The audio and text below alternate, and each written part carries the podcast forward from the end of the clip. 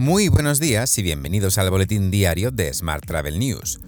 Hoy es viernes 26 de agosto de 2022, Día Internacional contra el Dengue y Día Internacional de la Actriz y el Actor. Yo soy Juan Daniel Núñez y esta es la edición número 1008 de este podcast diario. Hoy comentamos la evolución de las huelgas en Iberia Express y en Ryanair y nuevos datos sobre facturación hotelera este mismo verano. Pero antes, unas breves palabras de nuestro patrocinador, esta semana, que es UserGuest. ¿Conoces la nueva tecnología en Rev Marketing Automation de UserGuest? RMA ejecuta la estrategia de revenue y de marketing en la web de tu hotel. Con UserGuest puedes aumentar el revenue de tu canal directo hasta un 30% personalizando incentivos a cada usuario. Todo en base a su intención de compra y a las prioridades de revenue del hotel. Tienes más información en userguest.com.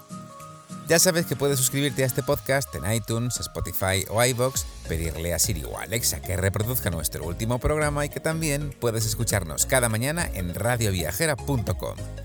Y ahora sí, comenzamos.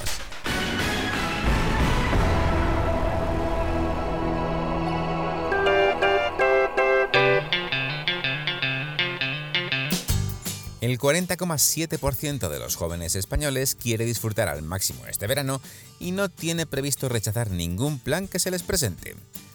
Así, el 44% de ellos asegura que tiene previsto gastar en su disfrute veraniego entre 100 y 400 euros, siendo los vascos y los riojanos los que se muestran más dispuestos a gastar un presupuesto más elevado.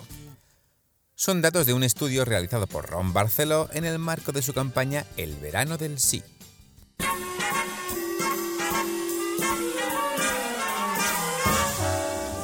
Hablamos ahora de transportes. El Ministerio de Transportes, Movilidad y Agenda Urbana ha publicado este pasado jueves los servicios mínimos correspondientes a la huelga de tripulantes de cabina de pasajeros de Iberia Express. Los paros están convocados del 28 de agosto al 6 de septiembre. La cartera dirigida por Raquel Sánchez apunta que la operativa de la compañía para esos días afecta a numerosos aeropuertos españoles, en conexiones con barajas, además de los internacionales.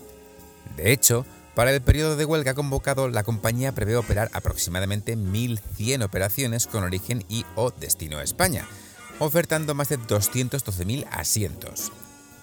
Mientras, Ryanair ha asegurado, una vez más, que sus 3.000 vuelos diarios de esta semana no se han visto afectados por las huelgas de tripulantes de cabina.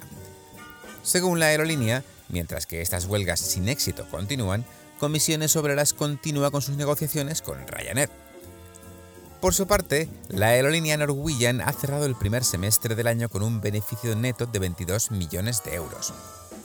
Esto representa, sin embargo, un descenso interanual del 86%, según datos hechos públicos ayer por la compañía aérea. Más asuntos. El Ministerio de Transportes, Movilidad y Agenda Urbana ha aclarado que las mascarillas seguirán siendo obligatorias a bordo en los aviones, al igual que ocurre en el resto de transportes públicos como trenes, barcos o autobuses.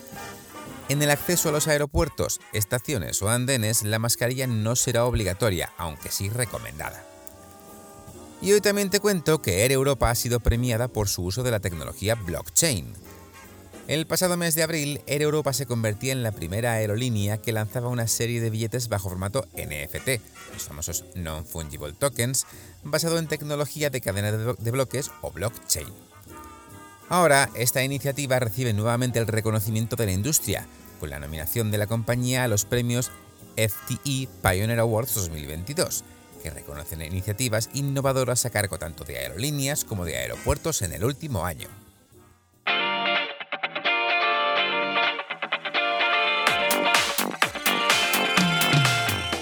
Más asuntos. El tráfico ferroviario en las redes de Adif y Adif Alta Velocidad se incrementó un 14,4% hasta julio en relación con los siete primeros meses de 2021. Todo debido a la recuperación de la movilidad, la entrada de nuevos operadores por el proceso de liberalización del mercado y la puesta en servicio de la línea de alta velocidad a Galicia.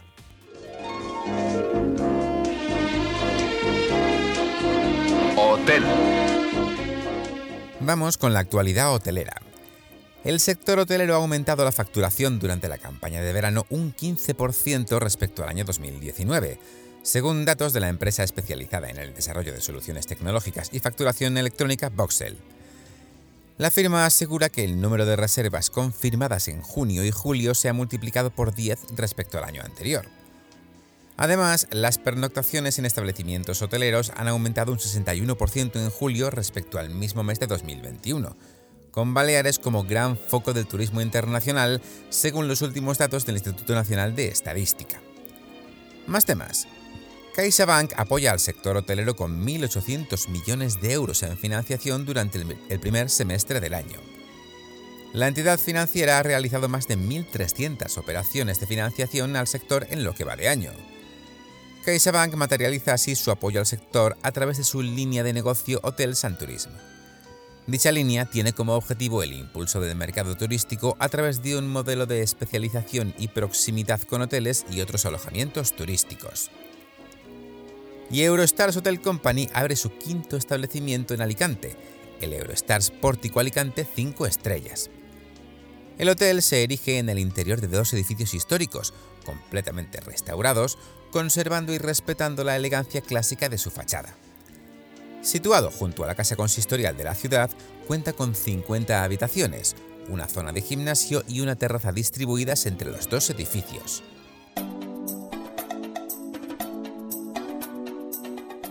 Terminamos hoy con la información sobre destinos. Barcelona supera el millón de visitantes en julio y consolida la recuperación turística. En lo que va de año, la ciudad ha registrado 5,4 millones de visitantes y más de 16 millones de pernoctaciones.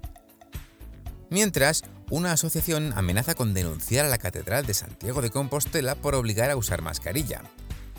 Pese al ultimátum de la asociación Liberum, el templo mantiene la obligatoriedad de utilizarlas en el interior. Cambiamos de asunto. La fiesta de la sidra natural de Fijón buscará batir el récord mundial de escanciado simultáneo. La playa de Poniente de Gijón será este viernes, desde las 6 horas de la tarde, el escenario donde se intentará batir una vez más el récord de escanciado simultáneo, en el marco de la 31 fiesta de la sidra natural de Gijón. Tras dos años sin poder celebrarse esta actividad, debido a la pandemia de COVID, el objetivo es lograr reunir a más de 9.700 personas escanciando un culín al mismo tiempo, y por supuesto, ante notario. Por último te cuento que Turismo de Qatar ha lanzado una nueva campaña de vacaciones Stop Over con el futbolista David Beckham como protagonista. La campaña refleja la aventura de Beckham por el país durante 48 horas, mostrando la ciudad de Qatar como una escala muy interesante para viajeros de todo el mundo. Te dejo con esta noticia. Muchas gracias por seguir este podcast y por dejarnos tus valoraciones y comentarios en Spotify, iBox o Apple Podcast. Recuerda que puedes suscribirte a nuestra newsletter diaria entrando en smarttravel.news, en la sección Suscríbete. También puedes recibir un mensaje con este podcast y los titulares del día directamente en tu WhatsApp.